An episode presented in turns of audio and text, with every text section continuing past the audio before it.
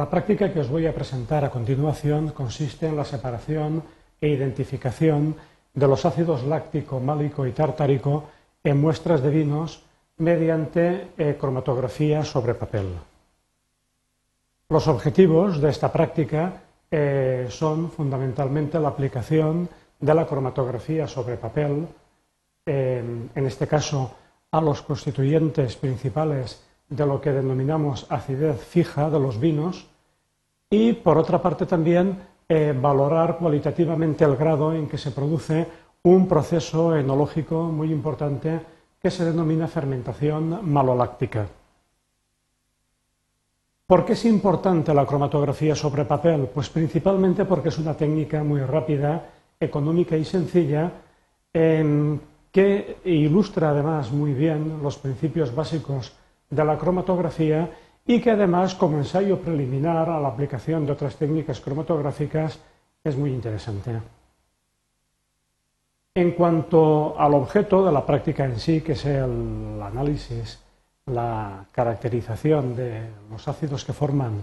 la denominada acidez fija de, los vinos, eh, cabría comentar en primer lugar que la acidez de los vinos eh, oscila entre un pH de 3 y 4 en general, pero esa acidez eh, proviene de dos grupos de ácidos eh, muy característicos. En primer lugar está lo que denominamos acidez volátil, eh, debida principalmente al ácido acético y otros ácidos carboxílicos de bajo peso molecular, como el fórmico, el propiónico, el butírico, el isovalérico. Y precisamente esta acidez volátil es un índice de las posibles alteraciones eh, sufridas en la elaboración del vino, eh, permite prever las dificultades para conservación y, por tanto, su determinación y control es de gran importancia. En cuanto a la acidez fija, eh, está constituida por ácidos carboxílicos naturales, no proceden, excepto en el caso del láctico, de alteraciones, sino que forman parte del material inicial del que procede el vino, es decir, del mosto, y son fundamentalmente el ácido tartárico, málico, cítrico y el succínico. El láctico se forma a través de la fermentación maloláctica, que, como comentaba inicialmente, es un proceso enológico interesante, ya que da lugar a una disminución global de la acidez y a la adquisición de ciertas características que proporcionan calidad al vino, concretamente un mayor equilibrio y suavidad. De hecho, es un proceso que en la obtención de vinos tintos de calidad se considera indispensable. Los ácidos carboxílicos con los que eh, precisamente vamos a trabajar en esta práctica, conviene compararlos en cuanto a su fórmula estructural para observar el distinto grado de hidroxilación, es decir, la distinta presencia de grupos hidroxilo ya que em, esa presencia de grupos hidroxilo va a ser un factor que nos puede eh, ayudar a interpretar en un análisis posterior de la práctica el por qué eh, se comportan de una manera diferente a la hora de eh, ser sometidos a la cromatografía sobre papel. En general, las técnicas cromatográficas, eh, de las cuales eh, la cromatografía sobre papel es un ejemplo, eh, además de los más sencillos, tienen en general una serie de, cosas en común. En primer lugar, distinguimos una fase estacionaria y una fase móvil. Posteriormente, también una muestra donde tenemos distintos componentes que van a tener una mayor o menor afinidad. Esa mayor o menor afinidad puede deberse a cuestiones físico-químicas diferentes, pero en términos generales esa mayor o menor afinidad por la fase estacionaria o la fase móvil es lo que nos va a permitir separar los componentes. Eh, lógicamente también la caracterización de esos componentes, tanto cualitativa como cuantitativa, exige de sistemas de detección adecuados que en el caso de la cromatografía sobre papel consiste simplemente en la pura observación de las manchas de las sustancias, a veces utilizando un revelador adecuado, pero que en otras técnicas cromatográficas puede ser eh, realmente un sistema de detección mucho más complejo. De hecho, eh, técnicas cromatográficas, eh, veremos que hay, muchísimas, se pueden clasificar según la naturaleza de las fases fija y móvil, también según el estado físico de dichas fases, también según el tipo de proceso que da lugar a la separación de los componentes de la muestra, es decir, los procesos que subyacen en esa afinidad de la que antes hablaba. Eh, por ejemplo, en el caso de la cromatografía sobre papel, lo que tenemos es un reparto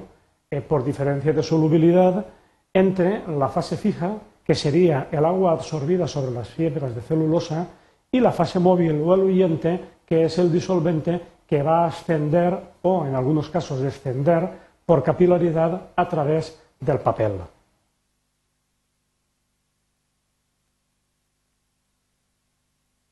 Si representamos en la fase estacionaria el papel con agua absorbida aquí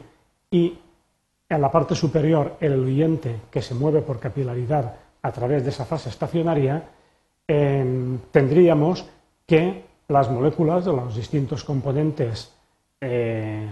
de la muestra van a tener una distinta solubilidad en el agua o en el disolvente, según esa mayor o menor solubilidad, es decir, según el coeficiente de reparto de esa sustancia entre el agua y el disolvente, se va a producir a medida que el disolvente se mueve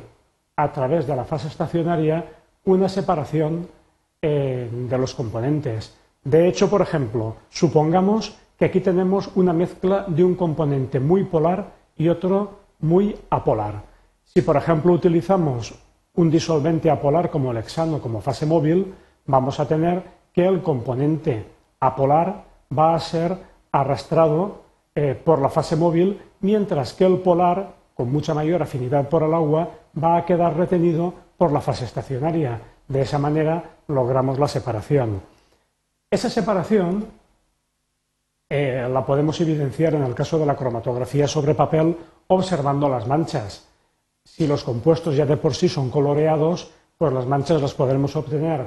y observar directamente, mientras que si los compuestos no son coloreados, siempre podemos recurrir a algún agente revelador, a alguna sustancia que eh, proporcione un color eh, más o menos llamativo, visible, al reaccionar con los componentes de la muestra. En otras técnicas, esa separación nosotros la vamos a observar eh, mediante los picos del cromatograma. Esos picos no solamente me van a identificar la sustancia, sino que también en mayor o menor medida me van a permitir una cuantificación de las mismas. Sería, digamos, lo equivalente al tamaño de las manchas en la cromatografía sobre papel. En la práctica que vamos a realizar vamos a calcular lo que llamamos R sub F. R sub F es un eh, parámetro que puede permitirnos, por una parte, eh, caracterizar eh, la sustancia, es decir, saber cuál es. bien, comparando con patrones que hayamos aplicado patrones de sustancias puras que hayamos aplicado en el mismo proceso de separación o bien a través de la bibliografía eh, por concordancia de los valores de R sub F, siempre evidentemente que trabajemos en unas condiciones absolutamente similares en cuanto a tipo de papel, eluyente y resto de condiciones. La definición de R sub F es muy sencilla. Eh, si nosotros tenemos la línea base donde aplicamos las manchas, y el eluyente asciende hasta una altura b, si nosotros consideramos la posición del centro de una mancha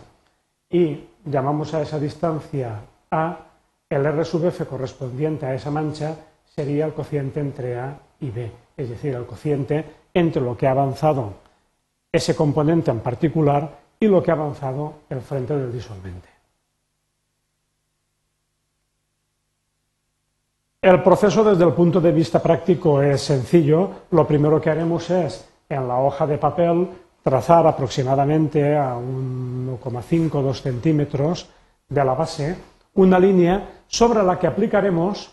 eh, en primer lugar, los patrones de los ácidos puros. a través de las disoluciones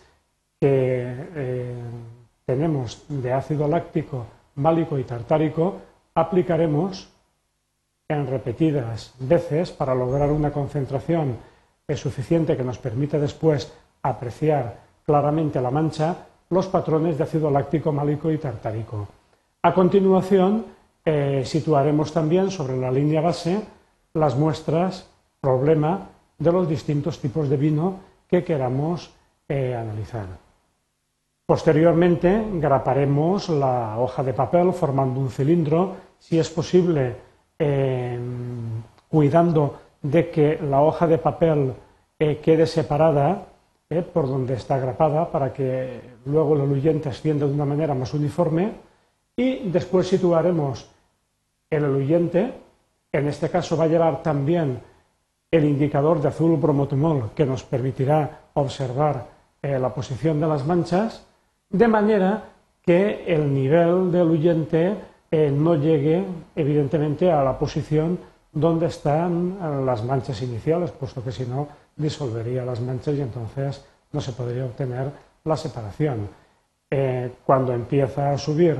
por capilaridad del eluyente, va produciéndose la separación de las manchas y al cabo aproximadamente de una hora, hora y media, podremos observar, eh, después de haber dejado secar el, papel,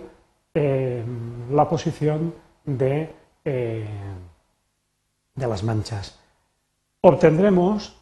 más o menos una imagen como esta, donde las manchas amarillas me van a representar la posición de los ácidos, de manera que, eh, considerando la posición eh, obtenida con las manchas de los patrones, por comparación, podemos calcular también el R sub para llevar a cabo esto de una manera más precisa, y por comparación podemos detectar en las muestras de vino la presencia de los ácidos láctico, málico y tartárico. Y con esto finalizaría la práctica.